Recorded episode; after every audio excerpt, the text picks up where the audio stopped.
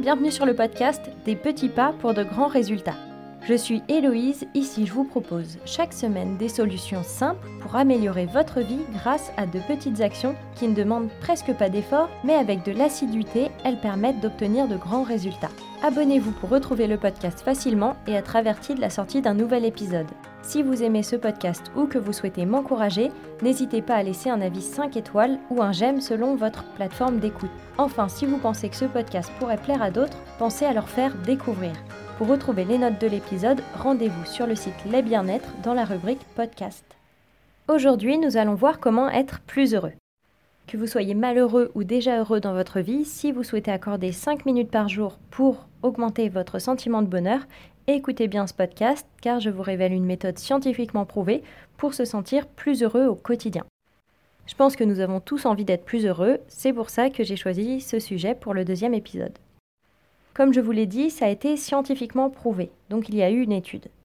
On a demandé de faire quelque chose aux participants, et les résultats, c'est que ceux qui l'ont fait ont montré un état général plus enthousiaste, positif et optimiste que le groupe témoin.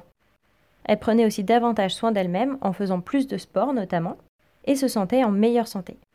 On a aussi constaté une baisse de stress, une meilleure qualité de sommeil et une réduction du risque de dépression. Des résultats qui ont de quoi vous intéresser. Maintenant, vous vous demandez sans doute qu'ont-elles fait pour ressentir tous ces bienfaits Eh bien, elles ont écrit tous les soirs, ou une fois par semaine selon l'étude, cinq choses pour lesquelles elles sont reconnaissantes dans leur vie. Pour information, il y avait trois groupes, donc deux autres groupes tests. À l'un, on a demandé d'énumérer cinq tracas qui se sont produits dans leur vie, et à l'autre, cinq faits marquants, positifs ou négatifs.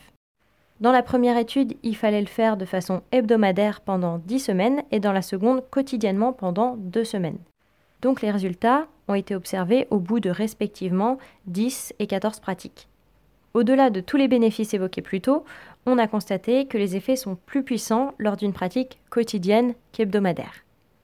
Mais pourquoi écrire 5 choses pour lesquelles nous sommes reconnaissants a tant d'effets positifs? Il s'agit du pouvoir de la gratitude. La gratitude, c'est la reconnaissance pour un service ou un bienfait reçu. Et apparemment, il y a clairement un lien entre la gratitude et le sentiment de bonheur, qui est un état de complète satisfaction. À ce moment du podcast, vous avez déjà eu suffisamment d'informations pour mettre en place une habitude pour vous sentir plus heureux. Mais si vous êtes comme moi et que vous aimez avoir le pourquoi du comment, restez encore un petit peu. Une coach de vie américaine, Brooke Castillo, a créé un modèle qui permet notamment d'expliquer ce phénomène. Donc je vais vous l'expliquer rapidement, mais pour plus de précision, je vous renvoie directement sur son podcast qui s'appelle The Life Coach School Podcast. Et si vous n'êtes pas à l'aise avec l'anglais, Clotilde Dussoulier, l'une de ses élèves, explique très bien ce modèle aussi dans son podcast qui s'intitule Change ma vie et que je vous recommande d'ailleurs chaudement. Revenons au modèle de Brooke. Il y a des circonstances dans notre vie, elles sont tout à fait objectives. Elles pourraient être du type nous sommes lundi ou nous sommes samedi ou encore il y a du soleil ou il pleut. Elles sont factuelles et ne sont pas sujettes à interprétation. En revanche, de ces circonstances, nous pouvons penser différentes choses. S'il pleut, certains pourront se dire C'est nul, je voulais aller au parc. Et d'autres Super, je n'aurais pas à arroser les plantes ce soir. On comprend bien qu'à l'inverse des circonstances, les pensées que nous avons à leur propos sont personnelles et propres à chacun. Étape importante du modèle, ce sont ces pensées qui vont engendrer une émotion. On imagine bien que la personne qui voulait aller au parc risque de ressentir de la déception, alors que l'autre, à l'inverse, ressentirait plutôt de la satisfaction. Eh bien, c'est exactement ce qui se passe lorsqu'on énumère cinq choses pour lesquelles on ressent de la gratitude.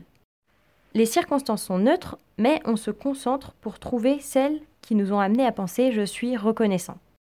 La pensée de reconnaissance nous amène alors à ressentir de la satisfaction, et nous l'avons vu, le bonheur est un état de satisfaction complète.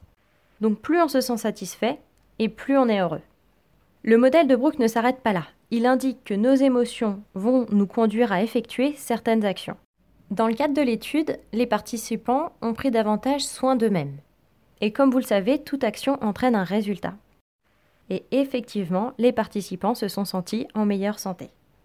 Je résume rapidement le modèle de Brooke. Il y a des circonstances dans notre vie qui nous conduisent à avoir des pensées, qui elles-mêmes nous font ressentir des émotions, qui nous font faire des actions qui ont des résultats. Nous avons vu comment être plus heureux et par quel mécanisme ça fonctionne. Alors si vous souhaitez y consacrer 5 minutes par jour et augmenter votre bonheur, je vous recommande d'écrire chaque soir les 5 choses pour lesquelles vous vous sentez reconnaissant. Comme promis, afin de transformer cette action en habitude, je vous propose un modèle de stimulus, action, résultat. Vous pourriez le faire au moment où vous vous mettez au lit, par exemple. Se mettre au lit deviendra alors le stimulus.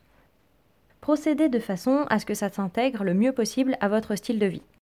Si vous êtes plutôt papier, vous pouvez garder un carnet et un stylo sur votre table de chevet. Et si à l'inverse, vous êtes plutôt digital, écrivez-le sur un mémo directement dans votre téléphone. Et si cela vous prend encore trop de temps ou vous demande trop d'efforts, appliquez la méthode Kaizen. Vous pourriez commencer par n'écrire qu'une seule chose pour laquelle vous vous sentez reconnaissant, ou même seulement y penser avant de fermer les yeux et vous endormir dans un premier temps. Encore une fois, ne sous-estimez pas le chemin neuronal que vous allez créer. Ce sera chaque jour plus facile. Et surtout, grâce à l'effet cumulé, au bout d'une dizaine de fois, vous serez déjà plus enthousiaste, prendrez davantage soin de vous et vous sentirez en meilleure santé. Vous profiterez aussi d'une baisse de stress, d'une meilleure qualité de sommeil et d'une réduction du risque de dépression. Si vous voulez aller plus loin ou comme idée de cadeau pour un proche, je vous propose dans les notes de l'épisode un journal qui a été créé spécialement pour. Il s'appelle The 5 Minute Journal ou le journal de 5 minutes en français. C'est un carnet avec des questions préécrites. Vous retrouverez également les références de l'étude scientifique ainsi que des podcasts dont je vous ai parlé. J'espère que cet épisode vous a plu et surtout qu'il vous donne envie de mettre en place cette habitude dans votre vie.